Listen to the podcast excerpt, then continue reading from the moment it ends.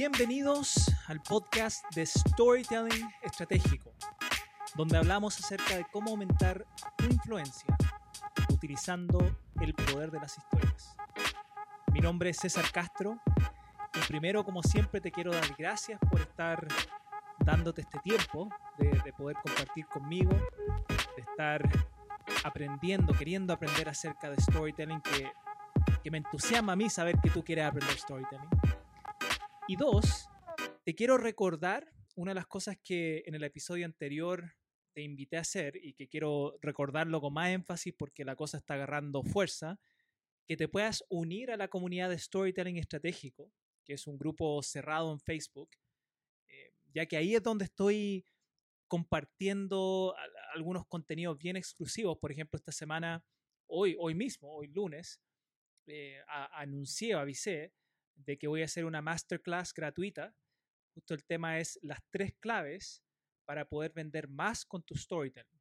Entonces, si eres un, un profesional que, que, que, hoy tiene que, que, vender sus ideas, si eres una persona que, se dedica a la venta, eres un emprendedor, que si eres un emprendedor por esencia eres también un vendedor, te va a servir mucho, mucho esta masterclass, pero solamente van a tener acceso a ella las personas que estén dentro de la, de la comunidad.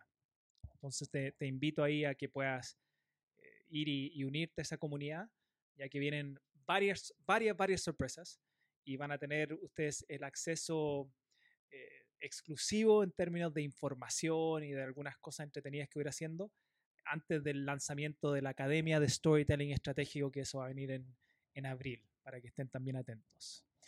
Uf, ya, hartas, hartas noticias. Eh, y ahora quiero, quiero entrar en materia de lo que va a ser este episodio de hoy. Y, quiero entrar en este, en este episodio contándote una experiencia que, que, tuve cuando, cuando tenía 12 años. 12 años. Todavía recuerdo esta experiencia porque algo que tenía que convertirse en un, en un momento muy feliz de mi vida se convirtió en quizá uno de los momentos más difíciles. Y, todavía recuerdo el, el, día, creo que era un día viernes, y mi papá llega a la casa y, feliz, y, y, nos anuncia, nos da un gran anuncio a la familia de que, de que habían aceptado el, el crédito en el banco. Mi papá nos dice, familia, me aceptaron y, y eso significa que vamos a poder comprarnos nuestra casa para dar un poquito de contexto, mi familia inmigró a los Estados Unidos cuando yo tenía seis años, entonces llevábamos varios años arrendando y después de seis años esta gran noticia de que nos vamos a poder comprar nuestra propia casa. Y, y, y todos entusiasmados, todos felices por, esta noticia. Y, y, a los pocos, pocos meses mis papás encontraron una casa en, en otra ciudad, entonces tuvimos que mudarnos. Y justo estaba pasando en, este, en esta transición, a los 12 años estaba pasando como de a lo que ya llaman junior high, que es cuando uno pasa como de octavo a... Claro, cuando uno pasa como de octavo a primero, primero medio acá en, Chile se llama, pero es, es, como la antesala high school, que igual es un paso importante cuando uno tiene 12 años y está llegando a un colegio nuevo, pasas de ser el niño más grande en elementary school ahora ser el más chico en, en junior high. Y igual estaba entusiasmado de, esta gran experiencia de ahora llegar a un colegio nuevo, con gente nueva, amigos nuevos. Y, y como yo le he contado antes, mi, mi, gran habilidad que tenía como niño era contar historias. Entonces, eso me, me ayudó un montón para ir generando relaciones. Y, y, hacía eso. Llegué al colegio nuevo y a los pocos días ya tenía amigos porque contaba historias, tiraba chistes. Era como el payaso de la, era como el payaso de la clase. Y, recuerdo que un día estaba en, en, mi clase, la clase de, creo que era de matemática, y, y ahí estoy dándome vuelta, hablando con un compañero, y, y, no recuerdo bien qué le estaba diciendo, pero estábamos riéndonos, contándole probablemente alguna talla, algún chiste. Y de repente siento una mano, una mano fuerte, que me agarra el hombro y me da vuelta. Me agarra el hombro y me da vuelta y, miro y es mi profesor. Un tipo grande, era grandote, era un viejito, tenía como 60 y algo, pero grandote. Para mí era como que medía dos metros, con una cara grande y, y una voz muy, muy ronca. Y, y me mira y me dice, cállate, cállate porque eres un payaso. Y me lo, me lo grita al frente de toda la clase. Y, yo estoy ahí paralizado, no sé qué hacer, no sabía si era una broma, si era real. Y luego él me dice algo que, que fue lo que más me, me dolió, fue lo que más me impactó y me dejó por muchos años eh, bien traumado, porque después de que me dice eso, que ya en sí era traumático, su próxima frase, su próxima próximo grito era eres un estúpido. Eres un estúpido. ¿Y sabes qué? Va a ser un fracaso en la vida porque eres así. Y luego se dio vuelta y regresó al frente de la clase. Y yo me quedé ahí paralizado, literalmente, sin saber qué decir. Recuerdo que sentía miedo, sentía vergüenza, un mix, literalmente una ensalada de emociones. Pero algo que me era muy fácil hacer, hablar, contar tallas, chistes, no lo podía hacer más. Desde ese día en adelante y por muchos años, no quise contar más historias. Ahora, ¿te diste cuenta lo que, lo que yo acabo de hacer? ¿Tengo tu, tu atención? Espero que sí. Y logré hacer esto. Logré tener tu atención los últimos casi cuatro o cinco minutos, porque te conté una historia. Y no es cualquier tipo de historia, sino que te conté una historia que contiene lo que yo llamo CDF. CDF. ¿Qué es CDF? Los que viven acá en Chile dirían, ese es el canal de fútbol, que se llama CDF también. Pero cuando hablo de CDF o cuando hablo que tu historia tiene que tener CDF.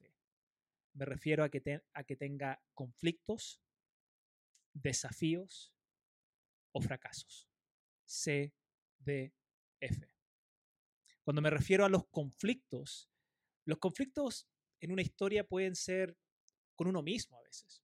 A veces uno mismo tiene conflicto en una historia porque, porque tiene temores, tiene preocupaciones. Muchas historias tenemos conflictos con otros en este caso lo que, lo que me sucedió con, con el profesor. O a veces tenemos conflictos con cosas más grandes como la sociedad, los elementos, si estuviéramos hablando de algún conflicto que tuvimos, terremoto, tsunami, pero conflictos. Es importante que tu historia tenga conflictos. También que tenga desafíos. De. Y, cuando hablamos de desafíos, estoy hablando de, de situaciones que pueden ser eh, difíciles, dificultades, cosas que nos cuestan. Tu historia tiene que tener un camino difícil. Si, si la historia no tiene dificultades, si no tiene desafíos, al final tu historia va a ser fome. Las historias que nos gustan, las que nos atraen, las que nos tienen ahí con nuestro cerebro activo, son justamente las historias que tienen grandes desafíos. Y por último, F, que son los fracasos, esto, este, este elemento es el mejor. De las, de las tres, del CDF, ¿okay? tu historia que tenga conflictos, que tenga desafíos, pero si logras también encontrar una historia donde existe el fracaso, el fracaso es lo mejor en las historias, porque al final todos hemos fracasado, todos hemos fracasado. Entonces, inmediatamente genera una conexión y, genera una empatía con tu audiencia porque no hay ninguna persona que te esté escuchando que no haya fracasado. Y, te voy a compartir una, regla de oro. si, te has dado cuenta, si has ido escuchando los últimos episodios, cuando hablamos de storytelling, sí hay una estructura y he ido compartiendo contigo varios principios algunas técnicas que, al final lo que hacen es le dan más, eh, como la, metáfora que utilizo es que la estructura el, es como el esqueleto de un cuerpo. Necesitas tener una buena estructura, un buen esqueleto, si tu historia tiene que tener una chispa para iniciar, tiene que tener un contexto para que la gente se conecte con el personaje principal o el héroe, tiene que tener, en este caso, obstáculos, que son los CDF, tiene que tener una solución, y si quieres que tu historia sea estrategia, tiene que tener un, aprendizaje, una lección, una moraleja. Ahí te acabo de, darte una estructura de cinco pasos. Pero todos estos otros ingredientes que estamos agregándole, como los que hablamos en el, en el episodio 8, que son esos tres ingredientes para que tu, tu, historia sea irresistible. Y ahora el CDF, que es como hacerle un doble clic a, a qué me refiero cuando uno habla de obstáculos. Esto es como ir poniéndole los músculos, ir poniéndole el color de piel, ir poniéndole el color de los ojos, el pelo, esto es ir agregándole el cuerpo al esqueleto. Porque si solo tenemos un esqueleto, claro, ahí por lo menos ya tenemos una estructura, pero hay que ir agregándole estas cosas para que al final el cuerpo sea cada vez más atractivo, en este caso la historia sea más irresistible, sea más memorable, sea más efectiva, sea más potente, sea más emocional. Y, en varias en algunas ocasiones yo te he hablado de como reglas de oro. Por ejemplo, en, en, uno de los episodios anteriores te hablé del héroe y que toda historia tiene que tener un héroe. Y eso es una regla de oro dentro de las historias. Si, si tu historia no tiene un héroe, no estás contando una historia. Puedes estar dando información, puedes estar eh, hablando de alguna situación, pero no es una historia al menos que exista con claridad un héroe. Y una regla de oro que quiero enfatizar hoy en este episodio tiene que ver con que si tu historia no tiene obstáculos, en un doble clic no tiene CDF, entonces no vale la pena contar esa historia. Voy a repetir esto porque quiero que ojalá esto quede tatuado en tu cerebro, tatuado. Esto es un brain tattoo, esto es un tatuaje en tu mente con respecto a las historias. Si tu historia no tiene obstáculos, CDF, entonces no vale la pena contar. Porque una historia sin obstáculos es una historia aburrida, es una historia fome, es una historia que no va, no va a generar impacto emocional en tu audiencia. ¿Okay? Porque al final, en, en cualquier historia, es justamente esta etapa de los obstáculos. Este sería como el plato fuerte, este es el plato principal en tu, en tu, en tu cena, en la historia que tú estás contando, los obstáculos son el plato principal, son el clímax, porque es, es los, los, obstáculos son los que mantienen a las personas atentas, los obstáculos son lo que, lo que genera que, que el cerebro de la otra persona que está escuchando se, se active. Y aquí voy a darte una, voy a meterme un poquito en, en neurología para que entienda lo que está pasando. Yo, yo estoy abriendo acá la, las cortinas para que tú veas qué es lo que pasa por detrás cuando, cuando ves una película, cuando ves las noticias, cuando escuchas una historia, qué está pasando por detrás. Nosotros estamos programados, nuestro cerebro está hecho de una manera que se atrae a los conflictos, se atrae a los desafíos, se atrae a los fracasos, se atrae a, las cosas que podrían ser peligrosas para nosotros. ¿Y por qué? Porque al final lo que el cerebro está tratando de hacer constantemente constantemente es aprender. Aprender de las situaciones peligrosas y amenazantes que están a nuestro alrededor. Y esto, ojo, pueden ser situaciones o experiencias o, o cosas, eventos eh, amenazantes, desafiantes, porque son físicos, es decir, cruzar la calle, eso, eso es algo amenazante si es que uno cruza y, y, están pasando los autos, o si uno sale a andar en bicicleta, o si te persigue un perro, un gato, lo que sea. Esos son peligros y amenazas físicas. ¿Ok? Y tu cerebro está siempre alerta a esas cosas.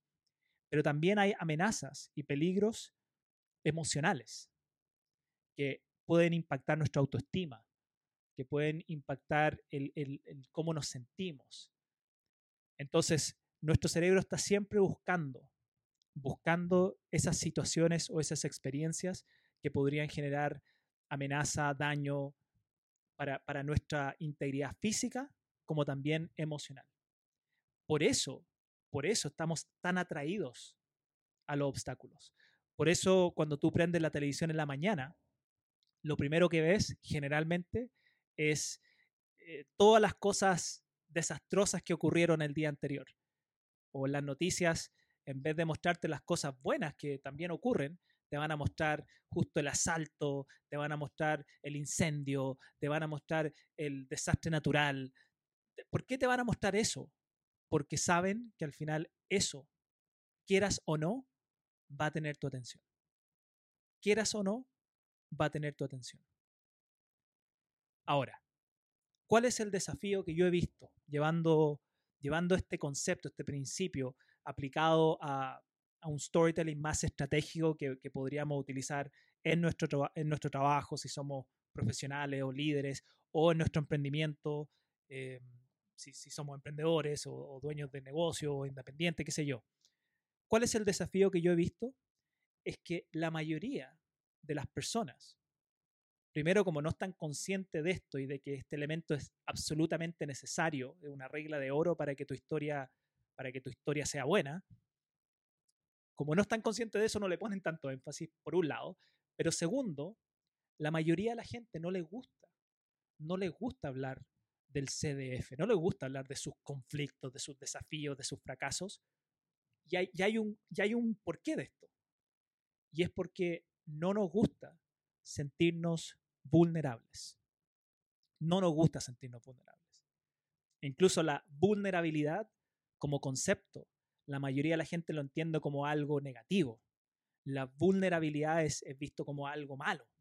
Hace, recuerdo el año pasado estaba en un, haciendo un, taller. Yo de, vez en cuando hago estos talleres abiertos para que, para, para que la gente pueda tomar cursos de storytelling conmigo.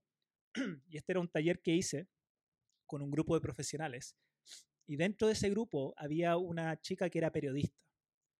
Y estábamos justo hablando de este principio de, de los obstáculos y dentro de eso la vulnerabilidad. Y, ella, recuerdo que levantó su mano y me dijo, César, ¿sabes qué?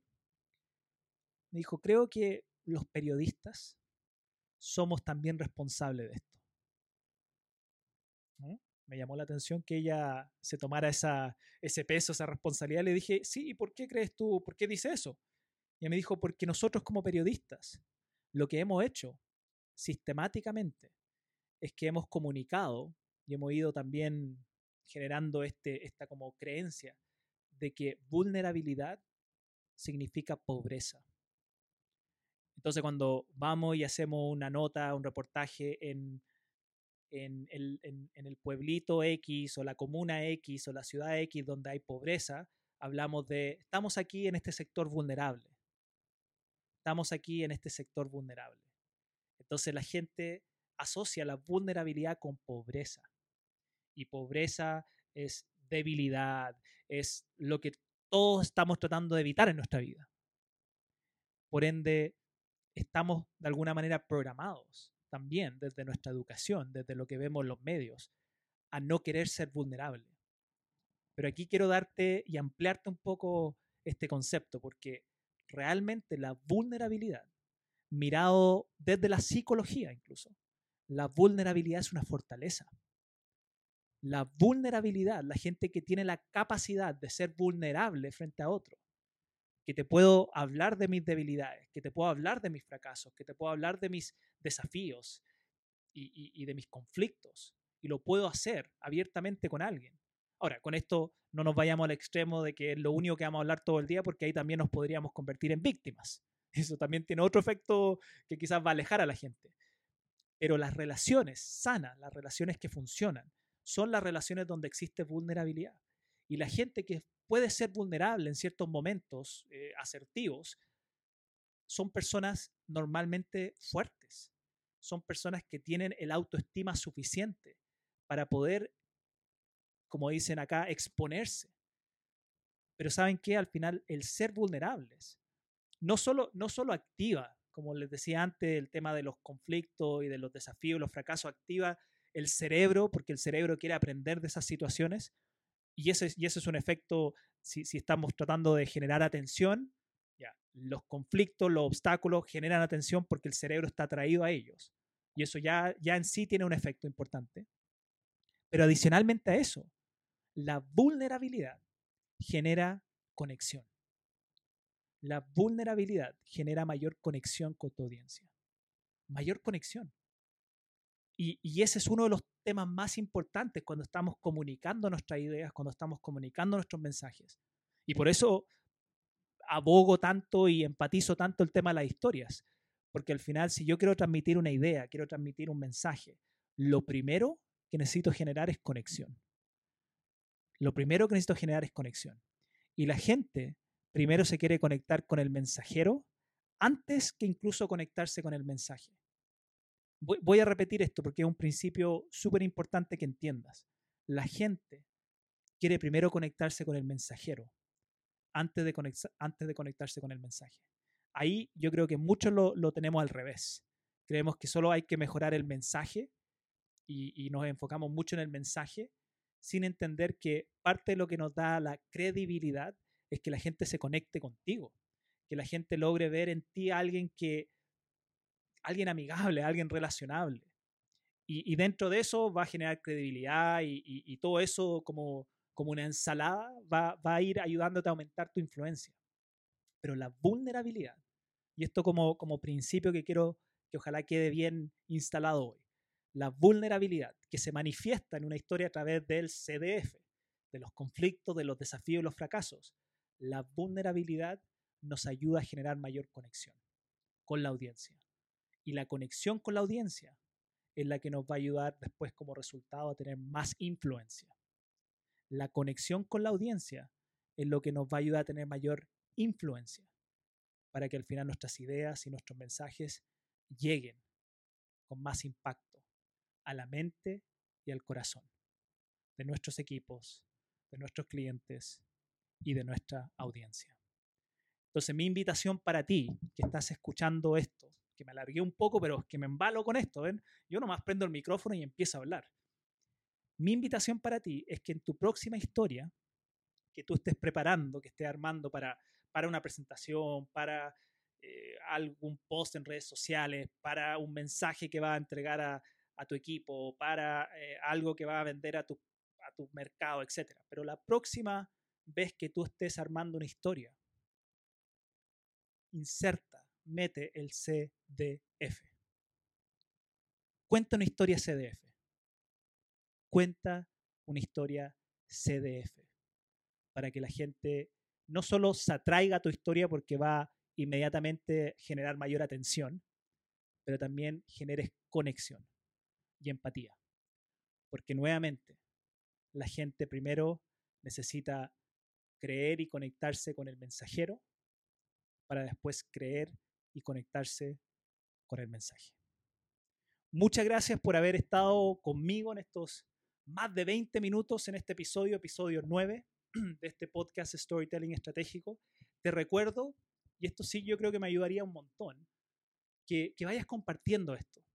Si al final tú conoces a alguien, sea un colega, sea un, qué sé yo, pareja, amigo, que tú crees que este contenido les, les puede ayudar también, les puede servir, que el, que el que ellos sepan contar mejores historias les, va a ayudar, compártelo. Compártelo por redes sociales, compártelo por LinkedIn, compártelo por donde sea.